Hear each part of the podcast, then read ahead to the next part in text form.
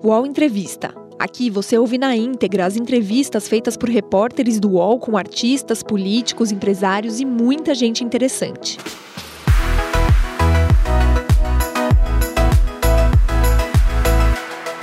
Ricardo Vélez Rodrigues nasceu na Colômbia, vive no Brasil desde 79 e se naturalizou brasileiro em 97. É formado em filosofia pela Universidade Pontifícia Javeriana e em teologia pelo Seminário Conciliar de Bogotá. Ele também é mestre em pensamento brasileiro pela PUC do Rio de Janeiro, doutor em pensamento luso-brasileiro pela Universidade Gama Filho e pós-doutor pelo Centro de Pesquisas Políticas Raymond Aron, em Paris. Além disso, é professor aposentado da Universidade Federal de Juiz de Fora professor emérito da Escola de Comando e Estado-Maior do Exército. Ele foi o primeiro-ministro da Educação do governo Bolsonaro. Ficou no cargo por apenas três meses, entre janeiro e abril de 2019, em uma gestão controversa.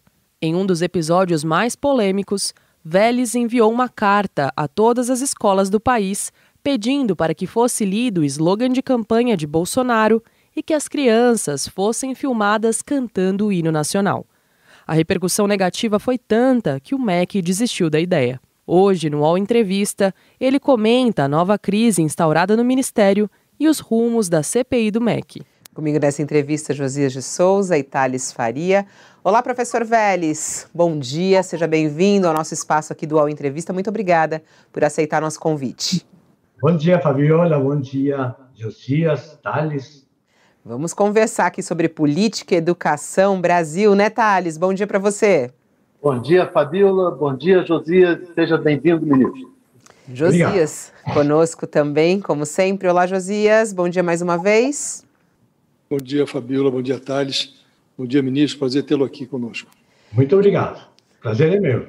Ô, ministro, eu queria começar sobre o assunto quente do dia, claro, porque só se fala disso é, nesse momento, que é a questão das denúncias envolvendo o presidente da Caixa Econômica, Pedro Guimarães. É, denúncias por assédio moral e sexual.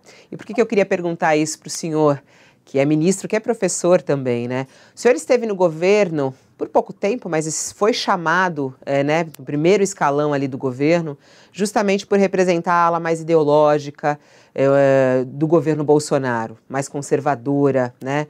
É, e como é que o senhor enxerga agora, neste momento, o impacto que isso pode ter é, na, no governo Bolsonaro, na imagem do presidente Bolsonaro, que sempre quer falar sobre a valorização da família, o quanto a família é importante, o quanto ele é, representa essa família.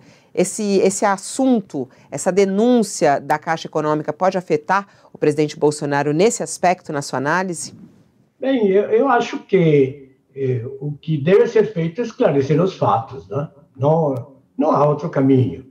Eh, certamente, assédio sexual, assédio moral não é uma coisa aceitável e deve ser eh, condenada.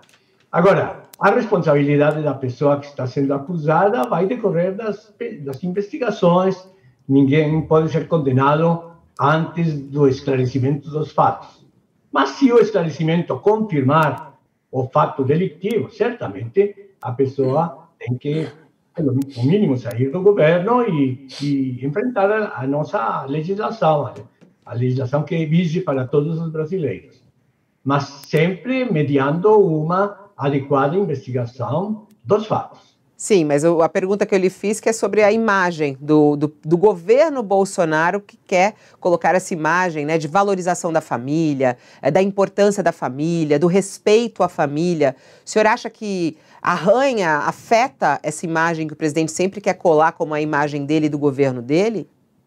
Bem, eu acho que afeta na medida em que eh, não forem esclarecidos os fatos, não? porque eh, certamente há o compromisso de um governo que preza pela valorização da família. Se os fatos forem investigados e a pessoa em questão eh, ser responsável por, por esses fatos, certamente deve recair sobre ela a, o peso da lei. Se houver uma, diríamos, eh, um alinhamento de parte das autoridades em face desta pessoa se culpada for, eu acho que isso arranha a imagem, sem dúvida nenhuma. Mas o fato de alguém ter eh, cometido fatos eh, à margem da lei, só por isso não, não acho que haja eh, por que denegrir a, a imagem do governo como um todo. O governo depende das atitudes e das decisões que forem tomadas pelos escalões superiores. É, tomando como base esse seu raciocínio, que o conceito do governo depende das decisões, das suas reações diante dos problemas, eu perguntaria ao senhor se o senhor acha que o governo Bolsonaro reage de forma adequada ao escândalo que se descobriu no MEC, eh, com, na gestão do ex-ministro Milton Ribeiro. O senhor colocaria a cara no fogo pelo presidente Bolsonaro? Não, essa é uma figura retórica ruim, não? Porque eu não colocaria a cara, nem a mão. Não. É, certamente não foi feliz essa expressão do primeiro mandatário. Mas eu queria saber do Mas senhor. o senhor não colocaria a cara nem a mão pelo. Deixa eu só esclarecer aqui, Thales, porque essa frase dele foi forte, ele falou, não colocaria a mão. Pelo presidente, né? Pelo que o senhor falou, não o ministro. Eh, não, não colocaria a cara por quem quer que for. Não? Eu acho que, que nem a cara nem a mão. Eu acho que cada um é responsável pelos seus atos. Eu me solidarizo com quem acho que devo me solidarizar e declarar apoio incondicional. Agora, em termos de gestão pública, o gestor máximo, que é o presidente da República, não pode colocar a mão no fogo por ninguém. Tem que haver um esclarecimento do comportamento do funcionário eh, como primeira medida. Portanto, portanto, ministro, o senhor avalia que o comportamento do presidente, do governo, diante destes episódios que são eh, que estão sob investigação no MEC, não foi um comportamento adequado. É esse o seu, o, o seu juízo. Há, inclusive, uma outra, há uma gravação eh, da semana, no final de semana, eh, que aparece o ministro diz, ah, recebi um telefonema do presidente, que teve lá uma, um pressentimento de que pode haver uma operação de busca e apreensão na, na, na, minha casa, acabou acontecendo a busca e apreensão 13 dias depois. Né? Como é que o senhor analisa em profundidade esse, esse episódio? É, a reação do governo foi adequada, o governo está mal posto, o presidente está mal posto. Que análise o senhor faz? Olha, eu, acho que deve ser analisado o impacto que isso tem na gestão pública em geral. Não? É, quer dizer, é, é, um telefonema, não um telefonema, um telefonema flagrado por uma gravação. Não? É, enfim, isso precisaria ser esclarecido mais.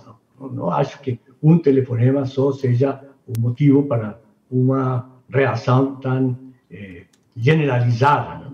É, mas, ministro, a propósito dessa questão que a, a Fabiola já tinha colocado antes, na questão do, da, do assédio sexual, se ela pode manchar o governo, eu pergunto, a questão da corrupção no MEC, ela pode manchar o governo? Mas, sem dúvida nenhuma, se isso for comprovado, a corrupção é ruim. É ruim e tem de haver uma resposta eh, à altura. A primeira resposta positiva foi a saída do, do funcionário, sem dúvida nenhuma. Estou falando do ministro da Educação ou do. do, do, do, do, do ministro da Educação, né? Do ministro da Educação.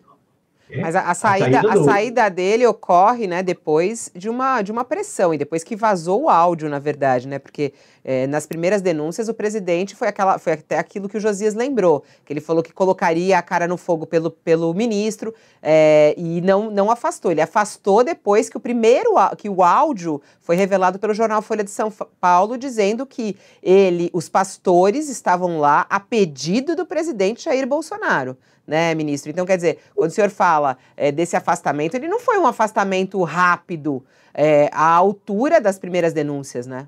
É. Bem, eu acho que eu teria agido de forma diferente. Eu acho que no momento em que se confirma o ato ruim para a gestão pública, a pessoa pelo menos tem que ser suspendida de funções enquanto se faz a investigação. No caso desses pastores, ministro, é, é uma mistura de, primeiro, um gabinete paralelo que se montou. Segundo, uma mistura, um excesso de pastores dentro do ministério. Quer dizer, é, a coisa pública sendo gerida por um movimento Não, quase religioso. Eu, eu, vício, eu vício que denominamos de patrimonialismo. O público como privado e gerido como coisa privada. Não é aceitável isso de forma alguma. Eu acho que houve um desvio da função pública, porque compete ao ministro o quê? Gerir os recursos que estão alocados dos ministérios para bem das crianças e dos cidadãos que precisam dos serviços do ministério. Qual é o caminho para, diríamos, eh, canalizar esses recursos? É o caminho que corresponde ao atendimento direto por parte do Ministério das escolas ou dos representantes legais dos cidadãos nos municípios e nos estados, que são os vereadores, os deputados, os senadores, os prefeitos. Não? Então, acho que se diálogo tende a haver, tende a haver com estas pessoas diretamente vinculadas à gestão e ao serviço público. Trazer pessoas de fora para estabelecer uma intermediação não é aceitável, é ruim. Podem ser pessoas de bem, é ruim. Não pode misturar a gestão pública com as, diríamos, ações privadas. É uma ação de governo, a ação de governo tem que ser transparente, tem que estar avalizada pelos legais representantes do cidadão, que são os seus legítimos representantes, vereadores, deputados, senadores ou prefeitos. Quer dizer, eu acho que haveria uma longa lista de pessoas com as quais eh, o, ministro, o, ministro, deveria ter falado. Eh, eu passei muito pouco tempo no ministério, mas do pouco tempo que passei, posso lhes dizer o seguinte: a maior parte do tempo da minha gestão a dediquei a falar com os representantes dos cidadãos parlamento, câmaras de vereadores, se houvesse alguém que me procurasse nessa instância, fundamentalmente isso. Não queria saber de pessoas que vão ajudar ou pessoas que se estabelecem ou se prontificam para representar, não. Isso não é aceitável. Ministro, eu vou insistir numa pergunta porque não achei que o senhor foi claro bastante em relação ao comportamento do presidente da República. Eu queria obter do senhor uma avaliação sobre o desempenho do presidente neste episódio. Nós temos uma gravação em que o ministro eh, Milton Ribeiro, que não sabia que estava sendo gravado, ele diz: Olha, eu recebi os pastores a pedido, um pedido especial do presidente da República. Temos depois, o presidente não desmentiu isso daqui.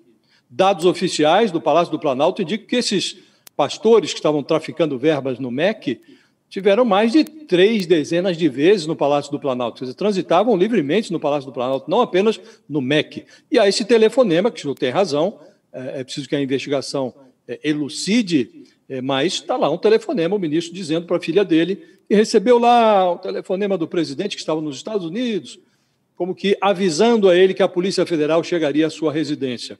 Qual é o, o, a posição do presidente nesse episódio? O senhor acha que está bem posto o presidente? Eu insisto nessa pergunta. Bem, eu acho que não pode haver uma solidariedade a priori com quem quer que for. Não pode haver. Tem de haver um esclarecimento dos fatos. O comportamento do magistrado tem que ser um comportamento impessoal, no sentido de gerir o Estado e gerir os recursos públicos sem acepção de pessoas. Então, eu não acho é, adequado esse tipo, diríamos, de atendimento personalizado. Não, não, não acho adequado. Eu acho que se fosse ministro, se fosse ministro, o presidente lhe telefonasse, olha, receba aí, dê um tratamento especial aos pastores fulano e beltrano, é, é uma ordem do presidente da República. O senhor se comportaria como? Abriria as portas, aproximaria... Eu estabeleceria o padrão que se pratica na gestão pública. Agende essa pessoa que quer falar comigo com os funcionários que se encarregam de organizar a agenda e já eles vão tentar estabelecer os motivos pelos quais vai me eh, procurar. Se é ordem do presidente, peça uma entrevista pelos canais normais eu analisarei se o pedido desta pessoa, na forma em que está sendo feito, deve ser atendido ou não. Mas, ministro, eu queria saber do senhor, é, o senhor está falando a respeito do desempenho do presidente, etc., Ministério Por que tantas trocas de ministros no Ministério da Educação? O senhor foi o primeiro ministro, sei lá, que ficou pouco tempo lá. Depois do Bem, senhor vieram vários outros. E pelo jeito a coisa lá está complicada, não está dando certo. Por que tantas é? Bem, eu, eu digo o seguinte: eu durei mais que o glorioso José Pereira de Vasconcelos, o grande eh, parlamentar do Império. Ele, no último cargo, durou nove horas. Durei mais do que ele. E durei menos do que um grande estadista, escritor, Alexis de Tocqueville, que foi ministro de Luiz Napoleão, nada menos, o sobrinho de Napoleão Bonaparte, que se eh, elegeu presidente da França. Ele foi ministro das Relações Exteriores dele, durou cinco meses. Eu durei Mas três. Por que tantas trocas no MEC? Bem, tantas trocas, acredito eu, porque há uma infinidade de pressões políticas e de problemas a serem equacionados. No caso do MEC, posso falar de mim, não posso falar dos outros, porque não vivenciei em carne própria o que os outros vivenciaram. No meu caso, decidi sair do ministério quando vi que as políticas públicas que eu achava que deveria tocar para atender a uma demanda de campanha do presidente, de, de proposta de governo do presidente, que era menos Brasília e mais Brasil, vamos atender o cidadão onde ele mora, no município. Então, eu dei prelação a, a esse tipo de resposta. Elaborei propostas de reformulação das políticas de ensino, no ensino básico, no fundamental e no superior, que respondessem a isso. Eu vejo que havia, no, na gestão do Ministério e na gestão da educação, particularmente, muita presença de artistas não convidados por exemplo, na eleição de reitores das universidades federais, quem deveria participar dessa eleição? É, estudantes, funcionários, professores. Muito bem. Agora, sindicatos ninguém os chamou, e são os que controlam as eleições nas universidades federais. Os sindicatos ligados à CUT controlam as eleições. Então, eu elaborei uma proposta para tirar esse tipo de influência sindical da escolha dos reitores. Eu sei, ministro, mas senhor não tem uma avaliação sobre o porquê, se há algum problema estrutural no MEC que leve a tantos ministros é, saírem, ou algum problema estrutural no governo que não está dando certo a, o MEC, os ministros do MEC?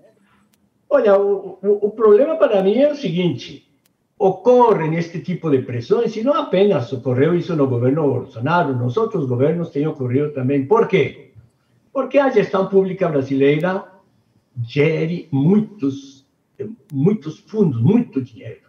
O Fundo de Financiamento da Educação Básica, quer dizer, o, o FND, que é o, banco do MEC, administra 58 bi de reais, é muito dinheiro.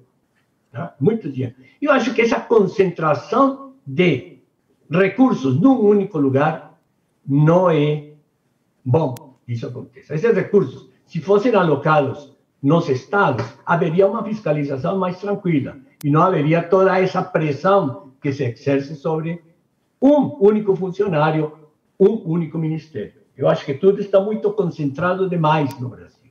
O senhor sofreu. A federação o senhor é? sofreu alguma pressão? É, quando o senhor esteve no Ministério, o senhor ficou pouco tempo, como o senhor mesmo falou, né? É, três meses, mas eu acho importante porque o senhor foi o primeiro ministro do governo Bolsonaro e o senhor veio indicado é, pelo pensador né, do, do, governo Bolsonaro, de certa maneira, um dos pensadores ali, é, muito ligados inclusive aos filhos do presidente, o Olavo de Carvalho. É, falecido Olavo de Carvalho, professor Olavo de Carvalho. É, o senhor, quando assumiu, recebeu ali uma missão, né? O senhor recebeu muita pressão quando ministro, nesses três meses? Bem, estou relatando pressões que sofri de fora para dentro, não? Do, do, dos que voavam em cima do orçamento do MEC, que queriam meter a mão no orçamento do MEC. Certamente há pressão nesse sentido. Agora, pressão do, do senhor presidente, eh, encontrei algumas sugestões. A primeira sugestão, seria bom que os alunos cantassem o hino nacional. Essa foi, ah, foi sugestão do presidente. O presidente que sugeriu isso. Hein? O presidente que sugeriu su isso. Sugeriu. Eu acho que seria interessante para suscitar o patriotismo que os estudantes cantassem o hino nacional. Eu tomei a decisão de mandar uma carta, essa foi decisão minha, mandar uma carta pelos canais do MEC para os diretores de escolas municipais atendidas pelo MEC, pedindo isso. Houve um erro da minha parte. Não consultei adequadamente o ponto de vista jurídico sobre o qual essa eh, decisão se fundamental. Cantar o hino nacional é uma coisa muito boa. Agora, mandar a carta dizendo que valeria a pena que cantassem o hino nacional e que fossem filmados, essa foi um erro meu, sem dúvida nenhuma. E foi falha minha e da minha assessoria jurídica. Foi, eu assumi de, de entrada esse, esse erro. Eu acho que uma sugestão do presidente. Né? E deveria Agora... haver de volta, é, é uma coisa que eu sempre defendi, deveria haver de volta a disciplina educação moral e cívica, que houve durante os governos militares e que depois foi jogada para baixo do tapete como entulho autoritário. Eu acho que a ideia de ilustrar as crianças sobre o que é ser cidadão brasileiro, as instituições brasileiras, o patriotismo, a valorização dos símbolos nacionais, é uma coisa importante. Não se pode. Ministro, ministro isso, era uma, uma... isso era uma sugestão do presidente ou sua, né? Esse desejo dessa disciplina? Essa disciplina eu queria levá-la para dentro da, do currículo das escolas.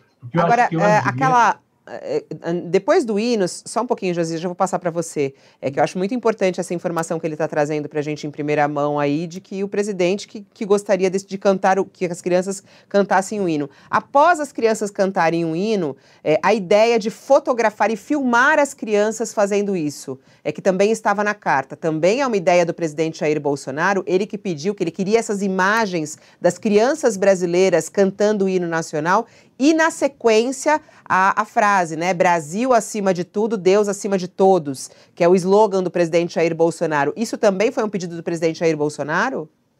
É, olha, a, o slogan eu coloquei, eu pessoalmente coloquei. Foi problema meu, foi erro, sem dúvida nenhuma. Não deveria ter feito isso, deveria ter consultado primeiro os meus assessores jurídicos para ver as consequências da divulgação desse slogan de campanha. Certamente foi erro da minha parte.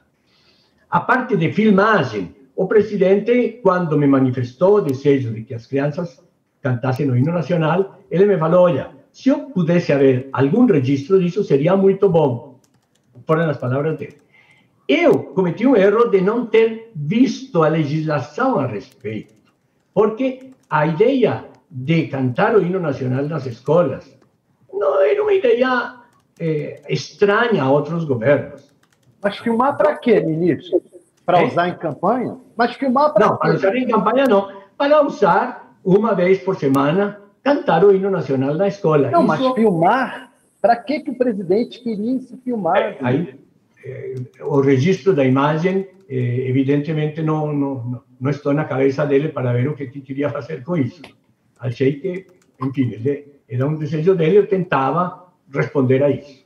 Para ministro, num país como o Brasil, com tantos problemas educacionais, não lhe ocorreu dizer ao presidente que o MEC teria outras prioridades? O senhor tem toda a razão, não tem nenhum problema em cantar o hino. É, agora, francamente, num país com tantas mazelas educacionais, seria essa a prioridade do Ministério da Educação? Colocar a criança para cantar hino filmado, reinstituir a disciplina de moral e cívica? Também não vejo nenhum problema, mas é, é a prioridade. Não lhe ocorreu dizer, presidente, temos outras, temos outras é, prioridades.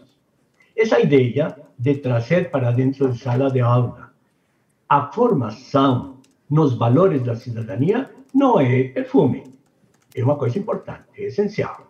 É com, tão essencial como melhorar o nível dos professores do ensino básico para que os nossos alunos do ensino básico e fundamental, sobretudo do fundamental, não passem vergonha nas provas internacionais.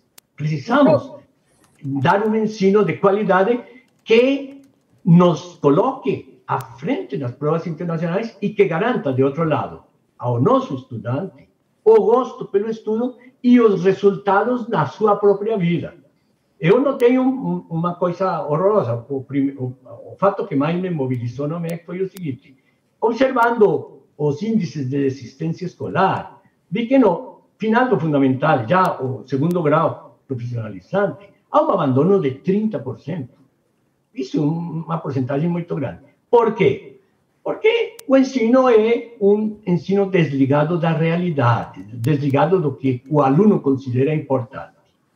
Muitos estados já tentaram resolver isso. Eu dou como exemplo o estado de Pernambuco, com as suas escolas rurais de tempo integral, foi uma reforma feita por Eduardo Campos, uma reforma de excelente conteúdo. Os alunos que cursam o segundo grau nessas escolas integrais de, de, de tempo nessas escolas rurais de tempo integral saem já empregados. E há uma grande valorização de parte da sociedade desse modelo de ensino. Eh, o próprio Estado de Pernambuco, a Secretaria de Estado da Educação de Pernambuco, custeia a ida de 100 desses ah, meninos formados ao exterior para fazer um estágio, 100 por ano.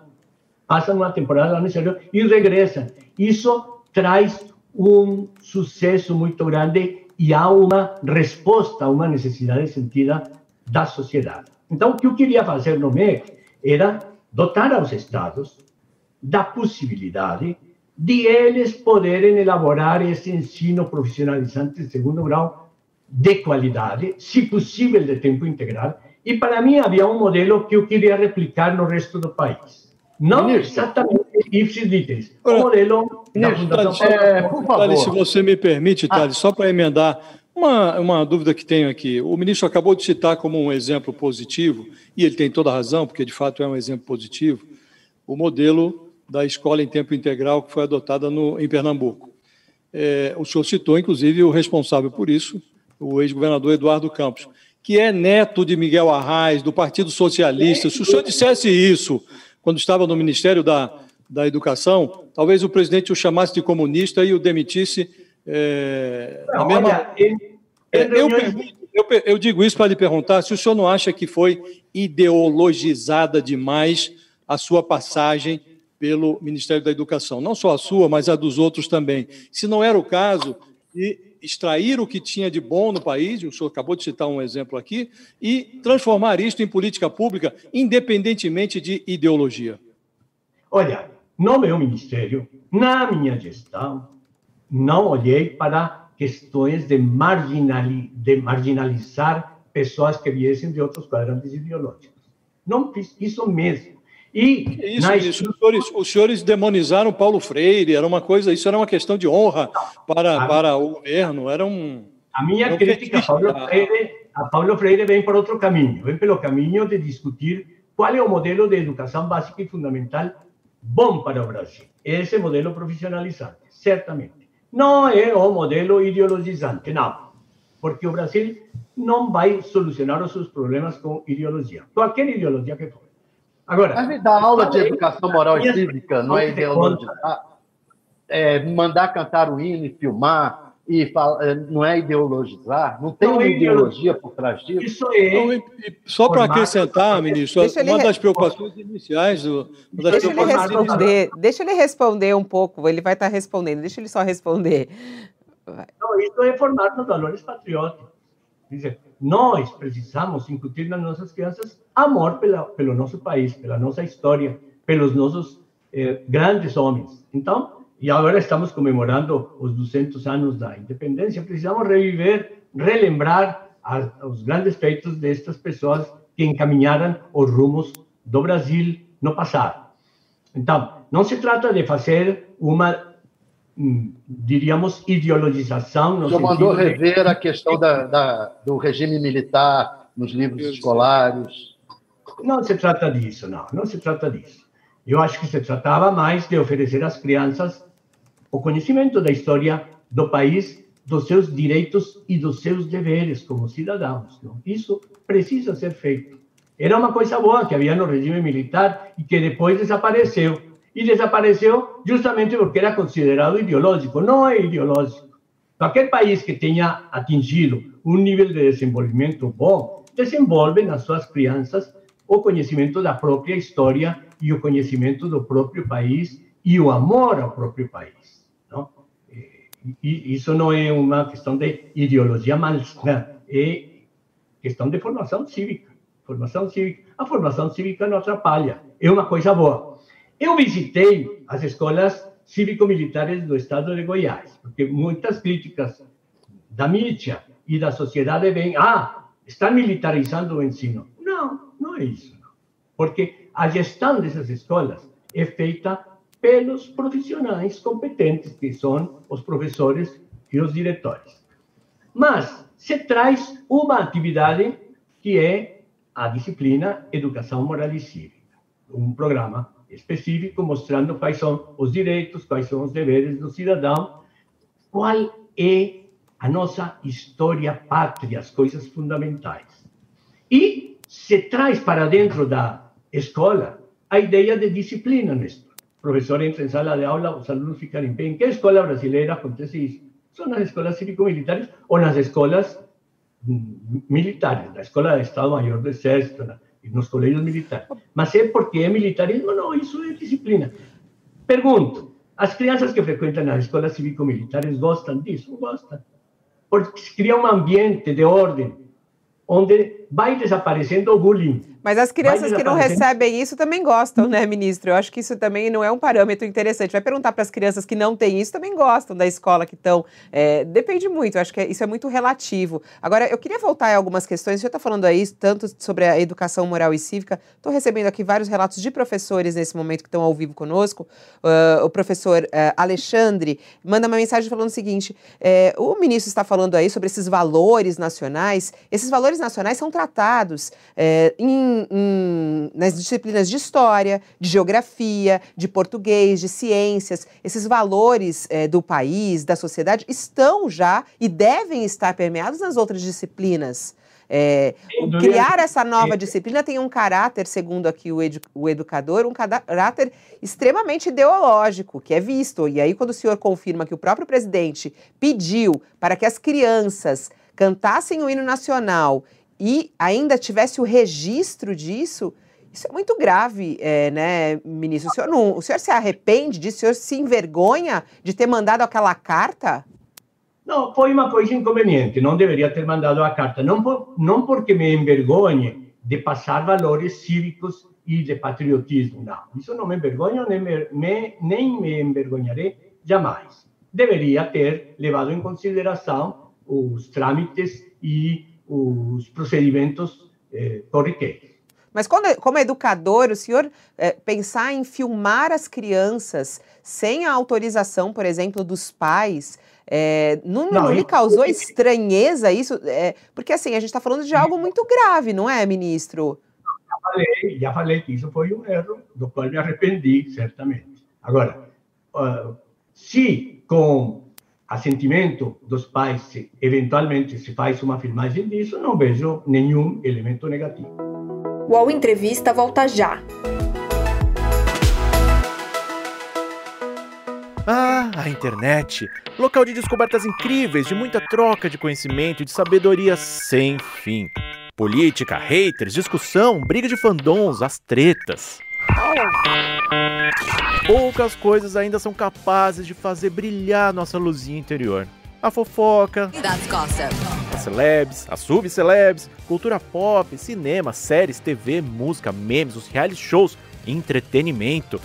E a partir de agora, os programas do canal Move são Splash. As questões mais relevantes da sociedade brasileira contemporânea, agora no YouTube. Mas, Chico, tudo com cara de Splash. Música, cinema, entretenimento, celebridades. Fofoca que a gente ama, os realities. Filmes, séries, curiosidades da cultura pop. E tudo que tá bombando na internet e no mundo. Até perrengue na fazenda vai ter. Aô, Splash! E tudo isso você também pode acompanhar nas outras redes sociais de Splash.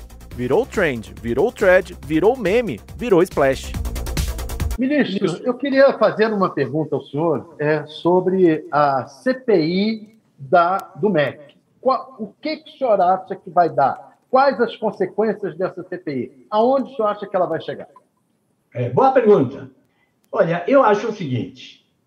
É, primeiro, no, bem no início, quando estourou o problema, quando o Estadão fez aquela série de reportagens, aliás, muito bem feitas, sobre a presença dos pastores e tal coisa, e não estava ocorrendo nada. E alguém levantou a ideia da CPI, eu concordei com a ideia da CPI. Eu, eu acho que era importantíssimo tirar isso a limpo e logo tomar medidas que não atrapalhassem o funcionamento do Ministério. Mas depois o sujeito saiu, o ministro saiu. E a Justiça Ordinária tomou assim a investigação e a coisa estava continuando. Eu acho que nesta época de campanha vai ser muito difícil uma CPI funcionar a pleno vapor, porque deputados e senadores vão estar nos seus estados cuidando da eleição. As pessoas que estão querendo hoje. E aí apoiaria muito que houvesse esse tipo de pressão por parte da imprensa. É necessário que hoje os cidadãos brasileiros vejam claramente exposto o programa de governo dos candidatos. Até agora não tivemos nenhum debate em que se tome conhecimento disso. Isso eu acho mais importante. É importantíssimo hoje, nesta altura do campeonato, que todos os cidadãos deste belo país tomemos conhecimento que pensam os candidatos que estão querendo ser eleitos para presidente. Qual é o seu plano de governo? De todos eles. E um debate claro, um debate que eh, em, em, que haja possibilidade de fazer perguntas. Isso é importantíssimo. Importantíssimo. Essa é a coisa que eu considero mais importante neste momento. Mas, pelo que eu entendi, o senhor já não considera a CPI indispensável, é isso? Acha que é, a que simples não, saída do ministro já resolveu o problema, não, é isso? Bem, se, se os honoráveis senadores acharem que vale a pena, não, não tenho nada contra. Mas eu acho que não vai ter toda a força que poderia ter tido se, se tivesse sido instaurada no início. Agora, com este clima de campanha eh, pré-eleitoral, eu acho difícil que haja público suficiente para essa CPI. Mas o senhor estava falando agora há pouco mesmo, é, como ministro, a quantidade de pressão que existe sobre o Ministério da Educação, é, dos interesses financeiros, inclusive, que o senhor é, falou disso aqui. É muito dinheiro em um, focado em um, uma pasta só, em uma pessoa só. Diante dessa sua revelação aqui, que o senhor viveu aí do outro lado do balcão, é, e os, o que os senadores estão falando é isso, quer dizer, essa CPI é para falar sobre o balcão de negócios que o MEC é. O balcão de negócios. É, o senhor acha que, é, num caso como esse, não seria o caso de uma CPI para investigar isso? Olha, tudo bem, eu, eu quem, quem, sou eu para dizer o que deve ser feito? Eu, o senhor foi ministro, né? É a CPI, não, mas não sou mais ministro, sou cidadão brasileiro, em uso dos meus direitos. Não, não sou mais ministro, não sou mais ministro. Eu, eu acho que hoje, neste momento, eh, a CPI não seria o instrumento mais eficiente para solucionar os problemas existentes no MEC. Acho que não. Mesmo, mesmo com a revelação da possível interferência do presidente Jair Bolsonaro na Polícia Federal, porque a CPI veio com mais força diante dessa revelação, que foi até o que o Josias falou logo no começo, que foram os áudios divulgados nesse final de semana, né, mostrando que o presidente Jair Bolsonaro estaria interferindo eh, nessa investigação. E não foi o relato apenas do ministro com a filha dele, foi o relato também de um delegado da Polícia Federal que disse isso, que estava sendo pressionado por uma autoridade com foro privilegiado. Mesmo assim, o senhor acha que não deveria conduzir uma, uma investigação dessa pelo parlamento? Não, a investigação pelo parlamento deve ser feita, sem dúvida nenhuma. Não necessariamente através de CPI. Nós temos vários instrumentos legais para fazer esse tipo de investigação. Agora, eu vejo que vocês são favoráveis à CPI, não tenho nada contra, ótimo que seja feita. Não acho que o momento seja mais adequado, porque há ah, hoje uma expectativa em torno aos programas dos candidatos. O que é que pensam os candidatos acerca das várias áreas de desenvolvimento do nosso país? Isso Mas revelar ter... como é, o Ministério da Educação estava sendo gerido não implica é, entender mais é, o programa de governo? Olha, tá, é, tem pastores, monta-se um gabinete paralelo, pastores aqui decidem para onde vão as isso, isso diz relação ao andamento do dia a dia da pasta, deste ministério e de outros ministérios. Isso, isso é importante, não, não nego. Mas com o momento de campanha, o que, que nós esperamos? O que, que os candidatos pensam do seu plano de governo na área econômica, na área política, na área de relações internacionais, na área da educação, sobretudo. Queria, estava com muita curiosidade de ouvir as várias propostas. Isso não está sendo passado. Eu acho que isso falta. Isso falta, sem dúvida nenhuma.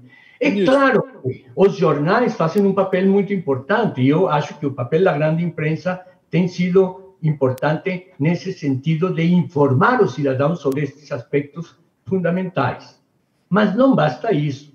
A campanha é para o cidadão escutar o que é que tem a proposta do candidato nos vários setores. E o, e, e o próprio cidadão poder fazer perguntas, indagar.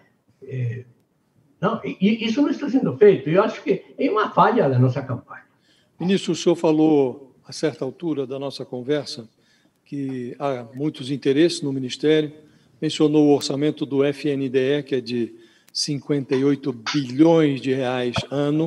O que eu lhe pergunto é: hoje, todas as atenções estão voltadas para o FNDE, porque o epicentro da corrupção dos pastores se dava ali.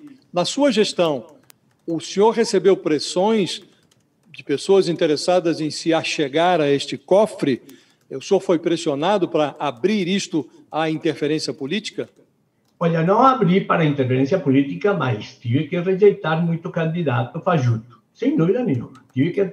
Onde será esse tipo de negociação? Vocês da imprensa sabem que há a famosa transição. A transição, o empalme entre os dois governos. Na transição entra muito artista, sem dúvida nenhuma. E os candidatos e os já nomeados ministros que ainda não começaram a exercer começam a receber cantadas de tudo que é dado. Então, eu tive que rejeitar muita gente que queria oferir vantagens financeiras da sua proximidade com o ministério. Ou oferecia recursos, não? gente com grana que oferecia recursos. Principal, qual foi a minha posição, por exemplo, com os grandes fundos internacionais? Que na educação temos isso, os grandes fundos internacionais, fundos de aposentadoria dos Estados Unidos que vêm eh, aplicar no Brasil. Não sou contra a entrada desses dinheiros, conquanto respeitem a legislação e garantam a qualidade do serviço. Que ocorreu aqui no Paraná, por exemplo, com a presença de um desses grandes fundos internacionais? Comprou uma universidade, primeira exigência, mandar embora todos os que têm título de mestre e doutor. Ou seja, já entrou para arrasar, né? E o nível caiu. Em cinco anos conseguiram o curso de direito, que era top de linha, cair. Mas a gente foi do FNDE para fundos internacionais. Eu estou ainda interessado no FNDE. O senhor se decepcionou quando o presidente eh, entregou este cofre de 58 bilhões para o Centrão? Acho que não é, não é uma boa saída. Eu critiquei isso. Eu acho que não pode haver casamento político aí. É uma questão eminentemente técnica. Uma questão eminentemente técnica. Eu encontrei, por exemplo, que as escolinhas muito afastadas não prestavam contas e não estavam recebendo dinheiro por causa disso. Averiguei. O coitado secretário da escolinha lá no interior do Acre não sabia como preencher o formulário eletrônico. E o MEC passamos a desenvolver uma política de treinamento destas pessoas que, que, que não prestavam contas. Não era por maldade, não era por querer roubar o dinheiro, era porque não sabiam como preencher o formulário. Nós demos uma assistência a estas pessoas, ou indo lá, ou trazendo alguns deles a Brasília para que recebessem esse treinamento. Então, eu acho que é muito importante é, a adequada, o adequado gerenciamento destes fundos, não apenas com os que querem estabelecer mecanismos de gerenciamento vertical, mas também dos, dos que recebem esse dinheiro. É importante dar a essas pessoas a possibilidade de dizer, olha, gastamos nisso, estamos precisando estas outras coisas. Treinamento era importante e isso a gente fez. Mas na sua gestão houve pressão do Centrão para entrar nesse fundo? Olha, pressão de políticos houve. Como dizia o meu querido amigo Marco Maciel, que eu considerei sempre um grande estadista, não vou fulanizar. Não vou fulanizar, mas pressões houve, sem dúvida nenhuma. E como é que o senhor, e como é que o senhor escapava dessas pressões? O senhor recorria ao presidente na época para falar, ó, oh, estou sendo pressionado aqui por esse, aquele, aquele outro, ou não? O senhor é, não aceitava e de repente tomava bronca do presidente, não? Olha, nunca levei bronca dele por causa disso. Eu informei ele sempre disso, sempre. Informei a ele sempre disso. E, nunca levei bronca. E ele falava o quê? Quando o senhor, e ele falava o quê quando o senhor chegava lá e falava, ó, oh, fulano de tal tá indo lá, tá querendo pegar dinheiro no, no MEC. O que, que, que ele respondia? Bem, o próprio presidente me alertou em relação a algumas figuras que queriam se aproximar para pedir vantagem. Não? Que figuras, hein, ministro? Que figuras eram essas? Não, Conta aí para gente. Não, não pode me, me, me colocar na churrasqueria de domingo que não vou polarizar. Não, vou não, não precisa polarizar. Essas figuras estão no governo atualmente? Hein? Estão, essas figuras estão na base do governo atualmente? Olha, graças a Deus tenho uma má memória. Não é por Alzheimer, ele sempre foi ruim de memória. O senhor perdeu a memória. Podem contar a, a cena mais escabrosa que eu esqueço dos atores. Esqueço. Por que, que o senhor acha, ministro, por que, que o senhor acha, para fugir da fulanização, por que, que o senhor acha que o presidente se rendeu à politização de fundos como o FNDE? Houve um, acho eu, é uma análise muito pessoal que eu faço. O presidente da República, na nova República, ficou refém do parlamento. Ficou refém do parlamento. Quem não negocia vai-se embora.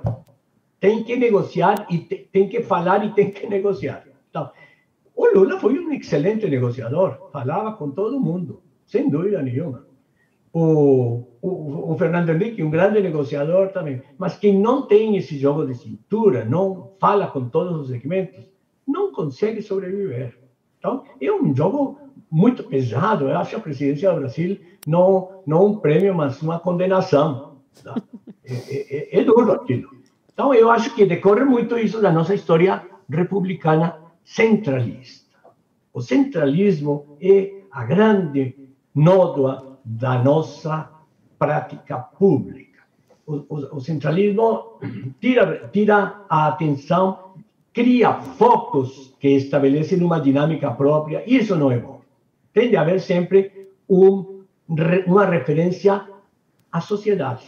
O que nos falta é mais representação. Ainda estamos vivendo, em matéria de representação, sob a herança do pacote de abril do general Geisel que deu mais representação à periferia e menos representação aos estados mais desenvolvidos. Estamos assim. Precisaríamos de um novo pacto federativo, sem dúvida nenhuma. Porque é a sociedade que tem que tomar conhecimento e que, e que tem que pedir contas, sem dúvida nenhuma. Eu acho que o que nos falta é reconstruirmos um canal adequado de representação, que não é de um único partido. Em política, sempre achei que há a lei do, a lei do pêndulo a governos de direita entram depois governos de esquerda. Isso não é nenhuma, nenhum palavrão, nenhuma coisa ruim. Em qualquer parte do mundo ocorre isso. Mas compete à sociedade civil ter os instrumentos adequados para escolher e para formar as suas lideranças. Oh. Nós tivemos uma história republicana muito autoritária. Observem vocês, depois que se consolida a representação entra um regime autoritário e barafunda de novo a representação. Nós já tivemos vários governos autoritários ao longo do ciclo republicano. Sobretudo, a partir do Estado getuliano, vamos encontrar um, um autoritarismo muito forte do executivo, a prevalência do executivo sobre os demais poderes públicos. Isso não é bom. É bom que haja participação da sociedade através de uma adequada representação. Hoje, nós não nos sentimos adequadamente representados no nosso parlamento. Ministro, agora, nesse ponto, o senhor está falando aí sobre autoritarismo. É, nesse momento, há, algumas pessoas interpretam as falas do presidente Jair Bolsonaro é, nos ataques ao Supremo Tribunal Federal, ao Tribunal Superior Eleitoral, quando ele diz que ele não acredita na, nos, no, na urna eletrônica. É, alguns acham que ele não pode não respeitar o resultado das urnas. O senhor acha que o presidente Jair Bolsonaro seria capaz de dar um golpe? É, o senhor acredita nisso? O senhor vê ameaça à democracia na figura do presidente Jair Bolsonaro hoje? Acho que não. Não. Nem de parte do presidente, nem de parte das Forças Armadas. Eu acho que hoje os tempos são outros. Houve um processo de formação dos nossos oficiais na ideia de obediência ao poder civil legitimamente constituído. E tivemos é um exemplo concreto. Tivemos vários anos de governos de esquerda. Nunca as Forças Armadas pensaram sequer em dar um golpe. Eu acho que não é, não, não é cabível pensar isso. Ministro, quando o senhor assumiu, é, se falava o senhor que era uma, quem estava com grande força no governo eram os olavistas. Depois disso, se falou que os militares é se tornaram muito fortes no governo. Hoje em dia, qual grupo o senhor acha que é o grupo que está mais forte no governo? É o Centrão? Olha, aparentemente é o Centrão. Aparentemente é o Centrão. Sem dúvida nenhuma, porque é quem manda no orçamento, né? Aparentemente. E eu e não acho que seja bom isso. Por quê? Pelo fato de eles serem parlamentares, não. Pelo fato de a nossa representação como sociedade não ser adequada. Nós precisamos de um parlamento que tenha a cara do Brasil, a representação dos interesses da nação. E certamente a gente não encontra nos, no nosso parlamento, não apenas neste governo, nos governos anteriores também, uma representação que traduza os interesses do cidadão. Isso é. Mas não lhe parece que o problema maior. Se sentir representado. Não lhe parece que o problema maior é de assalto, de roubo e não de representação? Representação está lá, eles foram votados, chegaram lá pelo voto. O problema é assaltar é, os corpos. Mas, vamos convir que o voto não foi aproveitado na melhor forma como poderia ser. Porque a representação é de quê? É a representação de interesses. Dos interesses meus, teus. Mas aí o senhor está dizendo que o brasileiro não sabe votar, é isso? Não, não estou dizendo isso. O brasileiro não tem os canais adequados para ver representados os seus interesses pessoais. Não tem. Qual seria o caminho? Voto distrital. Voto distrital com recall. Essa seria a solução. Houve possibilidade de fazermos isso na Constituinte. Na Constituinte, eu fui assessor do antigo governador do Paraná, José Richa. Por quê? Porque ele tinha uma proposta parlamentarista com a adoção do voto distrital. E na Comissão de Constituição e Justiça, essa proposta era majoritária. Era majoritária. Não passou ao plenário por quê? Puxaram, os colegas de origem puxaram o tapete dele. Ministro, já que o senhor está falando sobre re representatividade, voto, o senhor se arrepende de ter votado no presidente Jair Bolsonaro? Bem, não me arrependo. Não me arrependo porque havia uma busca de um. É, é a, a tal história. Há uma série de governos de esquerda, surge o interesse do outro lado. Vamos, Vota, vamos. Votaria um novamente pouco, nele? Vai votar novamente nele? O, o, voto é secreto. Não vou revelar.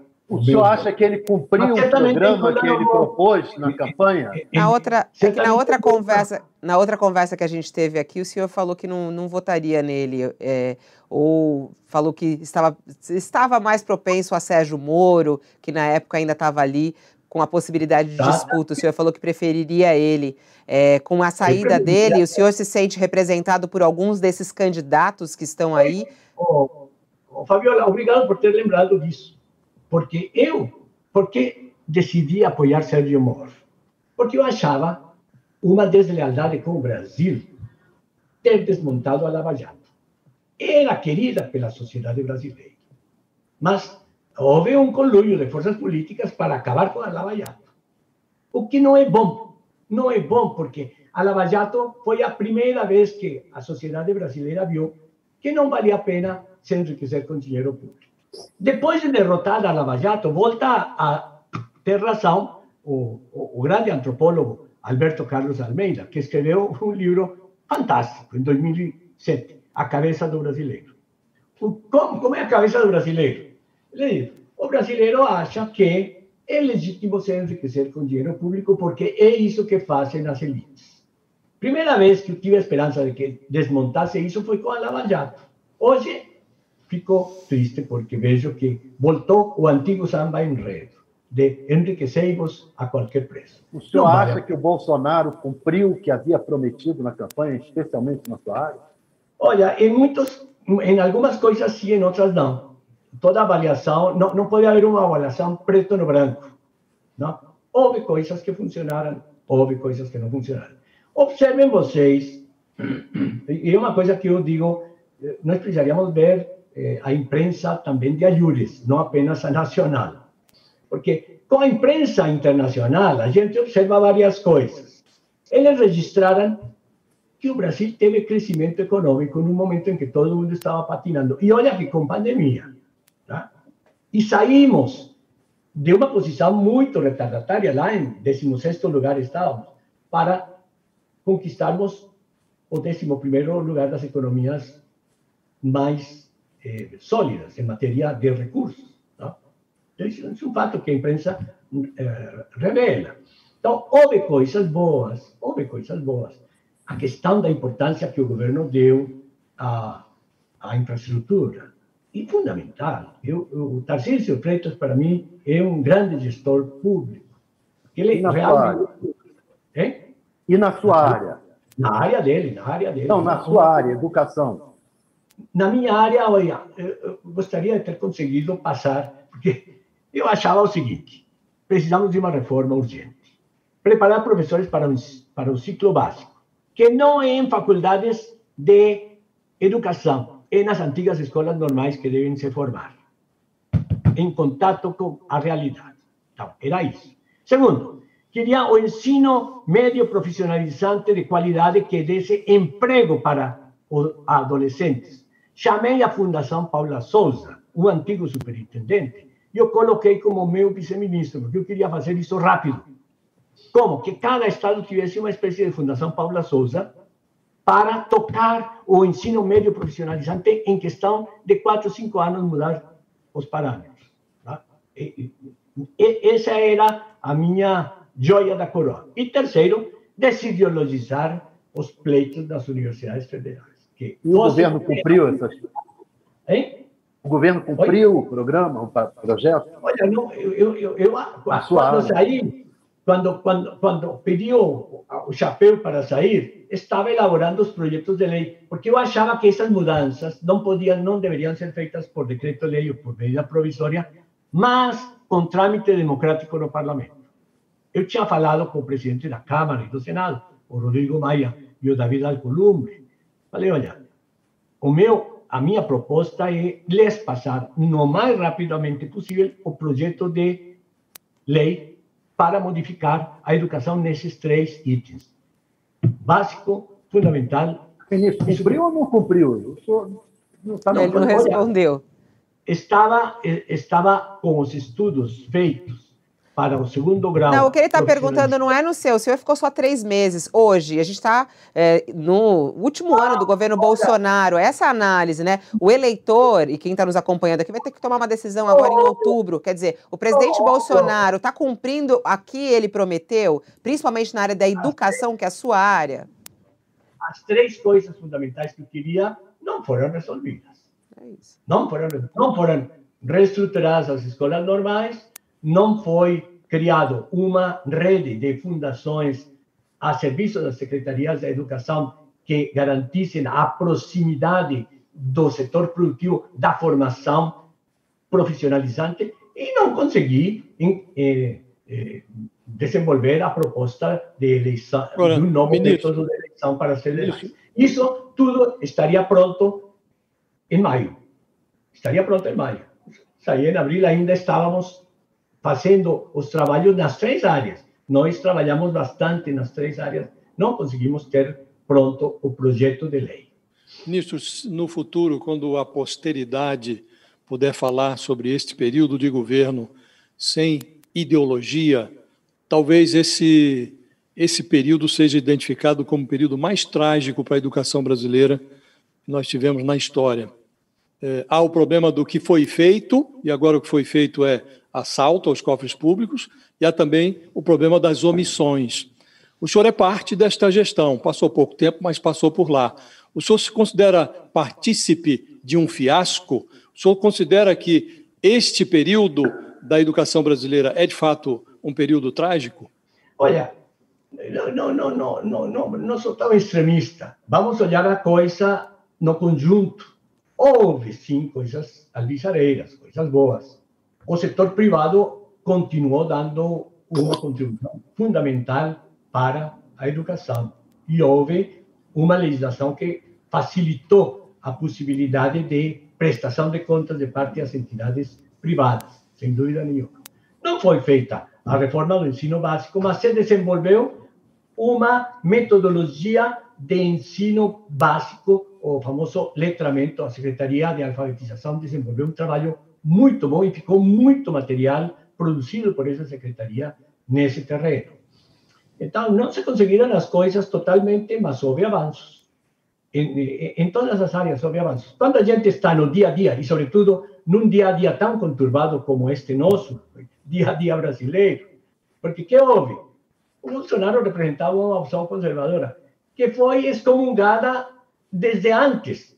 Desde antes de tomar posse já começou a levar, a levar, levar facada. Não? Então, era necessário dar esse respiro à sociedade brasileira, de uma gestão mais de tipo conservador.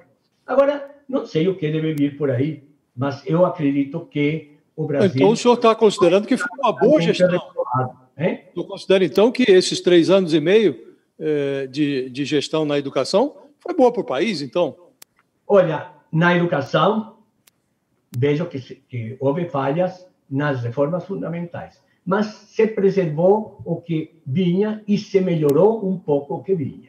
Com, preservou o que vinha, ministro? Francamente, o senhor considera que foi preservado o que havia? foi preservado, foi preservado, por exemplo, foi preservada toda a estrutura de atendimento às escolas eh, do ciclo básico, foi melhorado o esquema de atendimento. Foi melhorado o esquema de atendimento. A, por exemplo, quando eu cheguei no Ministério, as universidades privadas tinham uma dificuldade enorme de prestar contas ao MEC. Era uma, muito processo acumulado sem resolução. Eu consegui dar celeridade a isso e o MEC continuou atendendo bem as demandas do setor privado na educação. Não para privatizar. O senhor acha que no próximo PISA o Brasil vai sair bem, no próximo exame internacional? Acho que não, porque não houve formação de novos professores. Para que isso acontecesse, nós precisaríamos ter começado a criar escolas normais de formação de professores para daqui... Bom, ministro, então o senhor precisa chegar a uma conclusão, ou foi bom ou foi ruim. Porque se for bom, como o senhor está dizendo, certamente os alunos brasileiros terão um desempenho extraordinário no próximo exame do PISA. Não, não vão ter resultado extraordinário, vão ter um resultado sofrível, mas extraordinário não. Pior então, que antes. Preto no branco.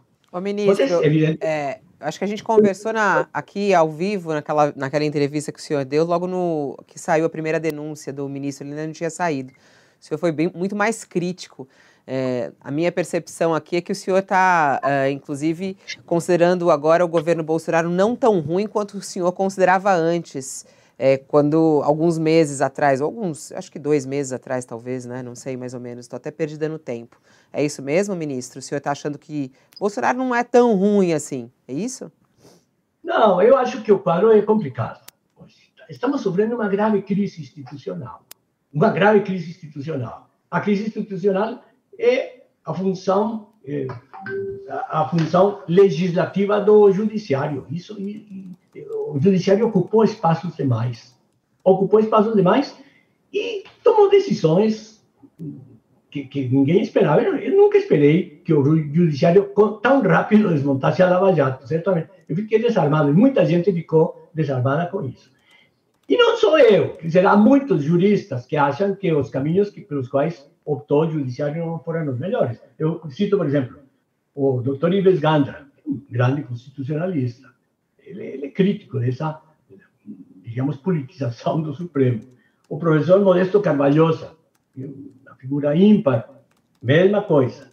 O, o, o, o ex-chanceler Francisco Rezec vê com muita uh, crítica essa participação tão ativa do judiciário na política o jurista Fábio Osório Medina, etc. Não, são pessoas que conhecem bem a estrutura da. De certa maneira, de certa maneira, ministro, o senhor está novamente dando razão ao presidente Bolsonaro, né, que é um grande crítico do Supremo.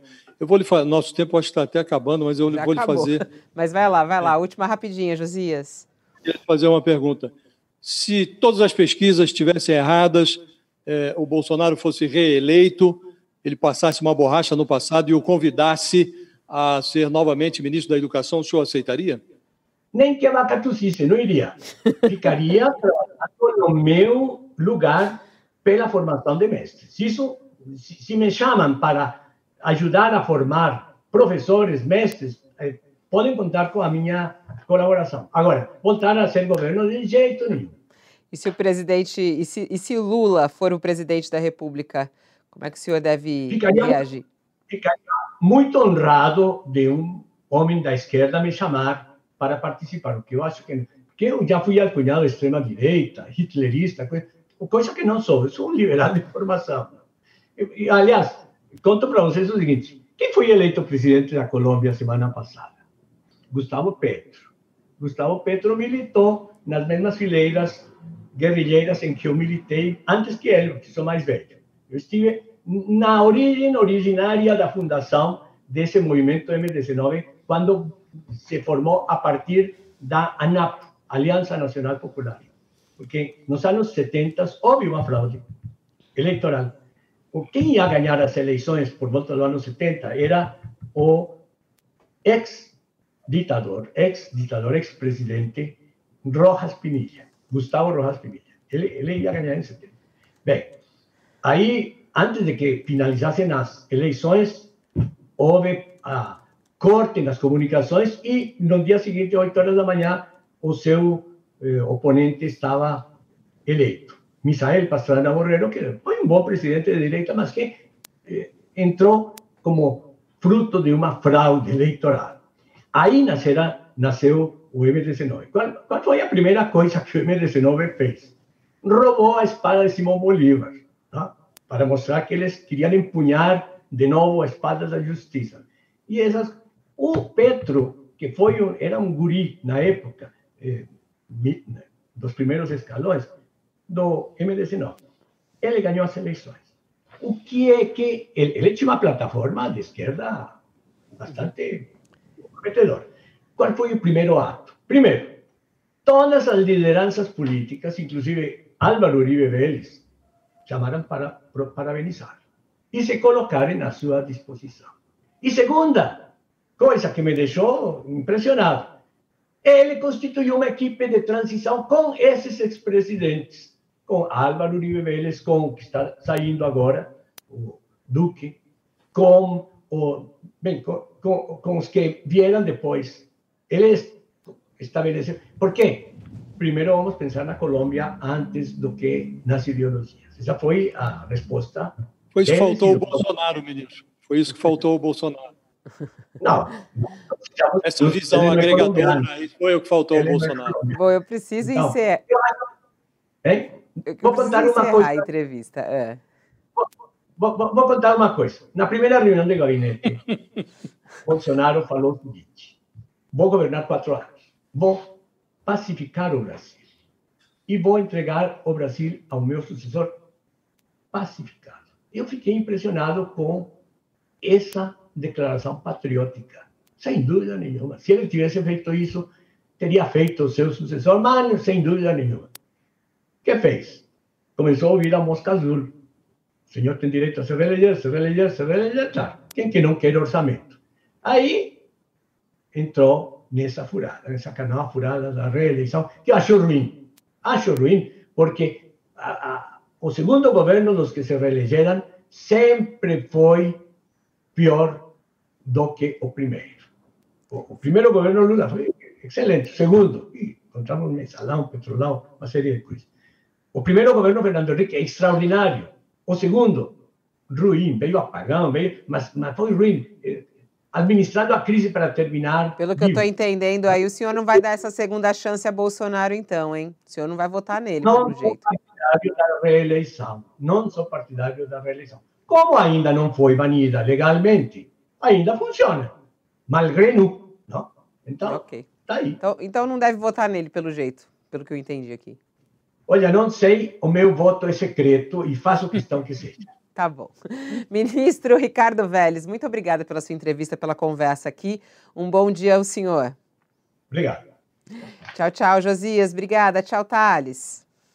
Obrigado tchau. a vocês pela. Tchau, tchau, tchau, tchau. Pela, Obrigado, ministro. Pela paciência e, e vocês são contundentes, são como no boxe, encurrala ele para levar socos de tudo que é lado. Enfim, essa é uma modalidade. O foi bem, o foi bem. Terminou em pé, terminou em pé. Muito obrigado. Há outras modalidades de boxe mais interessantes. Eu não acho interessante quando um fica encurralado. Acho bom quando está no meio trocando socos por igual. Aí é bom. Essa foi muito boa. Não é nosso objetivo, ministro. Desculpa aí, mas a gente está aqui como entrevistador, né? E assim faz ah, parte o papel. Mostrar resultados ou perder o emprego. Não, então, eu não. Eu estou aqui, não vou perder. É isso aí. Obrigada, ministro. Bom, e assim a gente vai encerrando.